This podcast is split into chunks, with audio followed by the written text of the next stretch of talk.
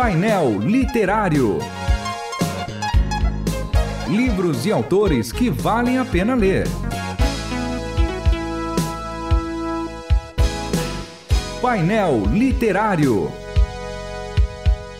Sejam todos bem-vindos ao painel literário da Rádio Transmundial. A gente começa uma nova maneira de fazer. Apesar de continuar sendo um bate-papo entre três amigos, uh, eu vou entrevistar alguns dos meus alunos, né? Ou nossos alunos, né, Pastor David? Nossos alunos. Beleza. E também quem está chegando no painel literário é o pastor David Bango. O pastor David está assumindo a coordenação editorial do selo editora RTM. Então se apresenta para a gente aí, pastor. Olá, pessoal. Grécia Paz. Sou David Bango e é uma grande alegria estar aqui para essa nova aventura.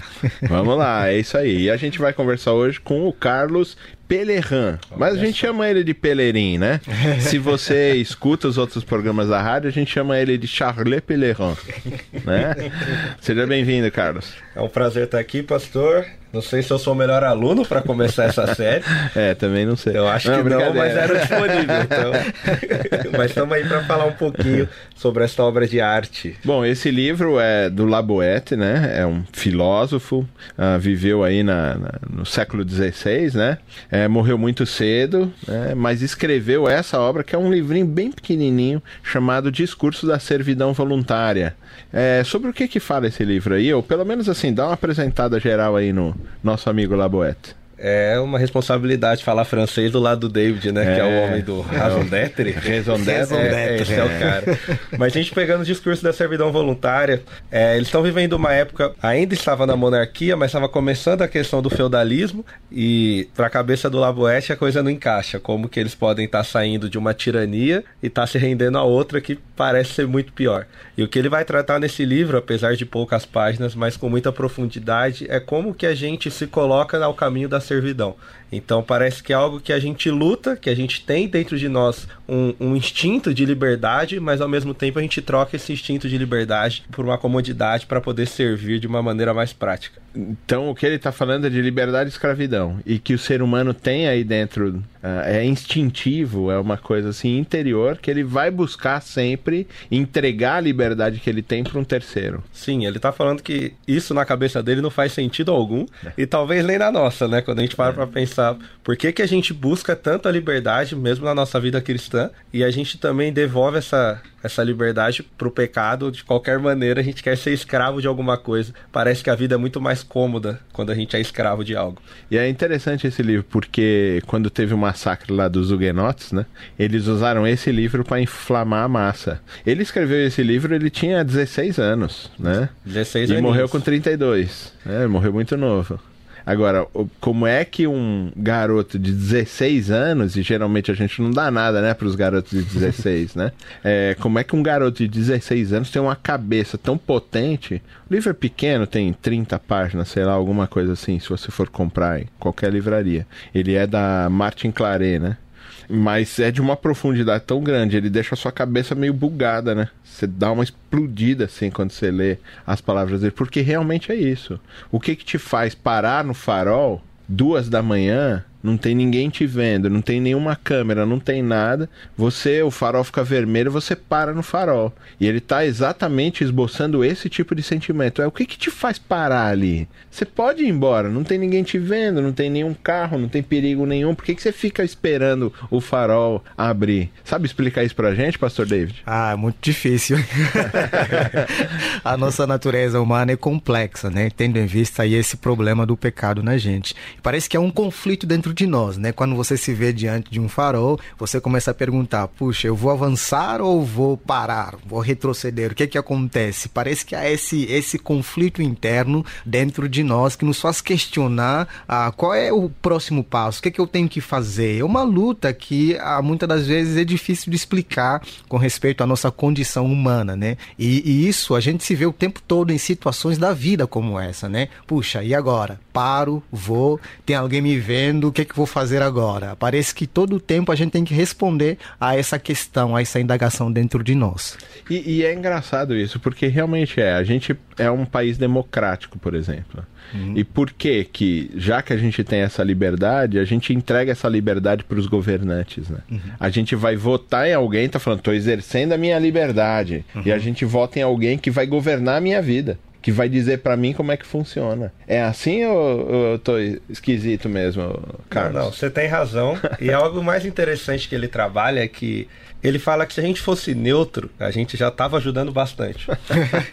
ele dá essa ideia boa, de que se boa. você só fosse neutro, já, já tava bom o suficiente. Boa. Ele nem pede para você lutar ao lado dele. Mas ele vai numa causa mais profunda que parece que. Gente, não é que a gente quer ser neutro ou quer esperar que algo aconteça. Parece que a gente quer realmente entregar o nosso poder para alguém. Uhum. Ele fala que mesmo aqueles que temem o tirano, eles não apenas temem e seguem as regras. Eles dão um jeito de olhar para aquele tirano e tirar algo positivo e falar, não, essa situação é boa, olha, ele é um cara bom, ele, ele faz alguma coisa de bom pela gente. E quando a gente pega em eleições e tudo mais, a gente também tem essa visão. A gente olha para alguns candidatos, para as pessoas que vão nos representar e, e, prefere olhar que não, ele tem algo de bom. Mas você sabe que aquele cara não é, é bom. Um, uns anos atrás, lá na minha juventude, tinha um candidato que as pessoas falavam isso, não, ele rouba, mas ele faz. Como assim? Minha avó é fã dele até hoje. Interessante. Ele rouba, mas ele faz né?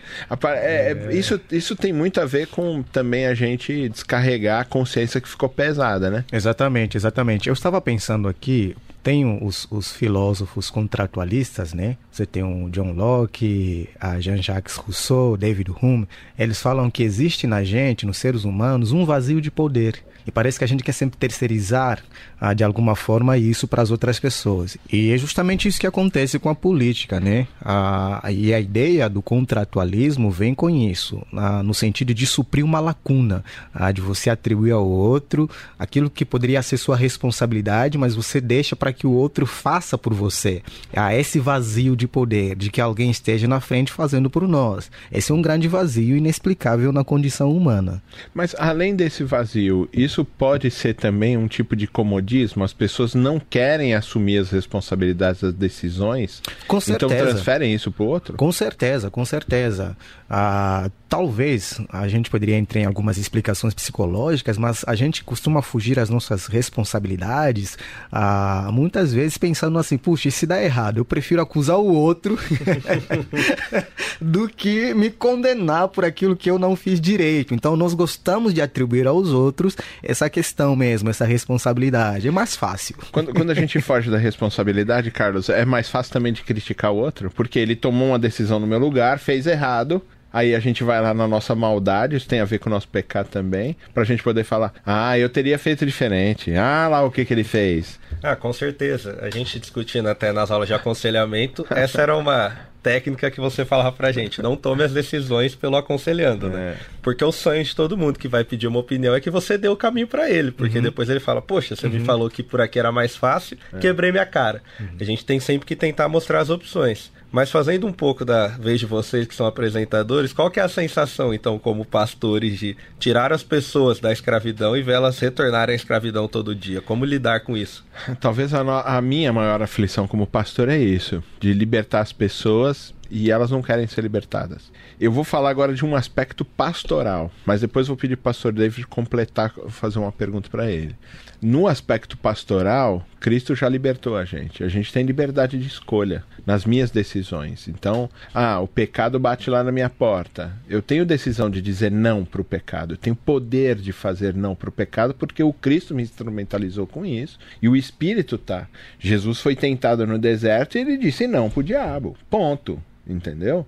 Adão foi tentado no, no jardim e ele disse sim. Mesma situação. Você pode dizer não. A gente liberta as pessoas para dizer não, né, para tomar suas próprias decisões e assumir suas responsabilidades, e elas querem terceirizar a vida delas para você. Isso, isso talvez seja o maior peso que eu vejo como pastor. Quero que elas sejam libertas. Teve uma pessoa que me perguntou: Ah, legal aqui a igreja, pastor, mas você vai começar a tomar conta da nossa vida quando? Aí eu falei: Filha, eu não tomo conta nem da minha vida, eu vou tomar da sua. Tenho dificuldade para tomar, na minha vida, tomar as decisões de para onde ir, como fazer, onde aplicar. E, e eu vou cuidar da sua vida ainda. Você cuida da sua, eu cuido da minha. Quando eu tiver problema, eu vou pedir para você uma força. Quando você tiver problema, você diz para mim: olha, vou ter uma força. Você tem liberdade, segue a sua vida, sua liberdade em Cristo Jesus. Você é liberta para tomar suas decisões, né? Minha pergunta, Pastor David, está aqui.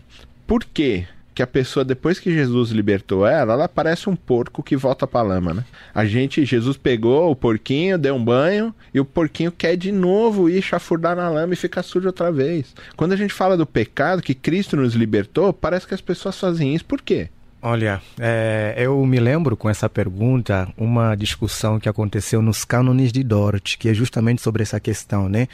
Ah, algumas explicações podem ser dadas aí. Uma delas é a ideia de que, ah, apesar de sermos libertos dessa condição de pecadores, de escravos, nós ainda estamos no mundo de pecado, estamos na presença do pecado ainda. Uhum. Então é difícil diariamente a gente tomar uma posição né?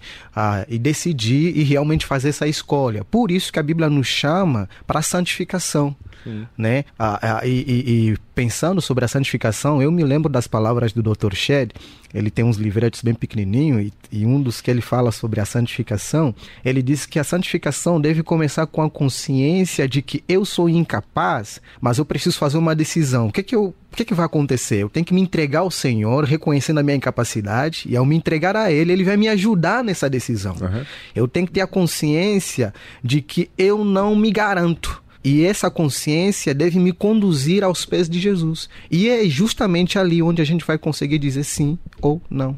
Muito bem, é muito bom receber vocês aqui no painel literário. Hoje a gente conversou sobre o livro O Discurso da Servidão Voluntária, de Etienne de la Boete. Você pode comprar nas melhores livrarias, ou nas piores também, eles têm, né? é, em todos os lugares, nessas livrarias virtuais, nesses, é, né, tipo estante virtual, alguma coisa assim. É, é um prazer poder ter vocês de novo aqui. Prazer é nosso, pastor. Prazer todo meu. Obrigado. Até mais. Você ouviu Painel Literário. Produção e apresentação: João Paulo Gouveia. Realização: Transmundial.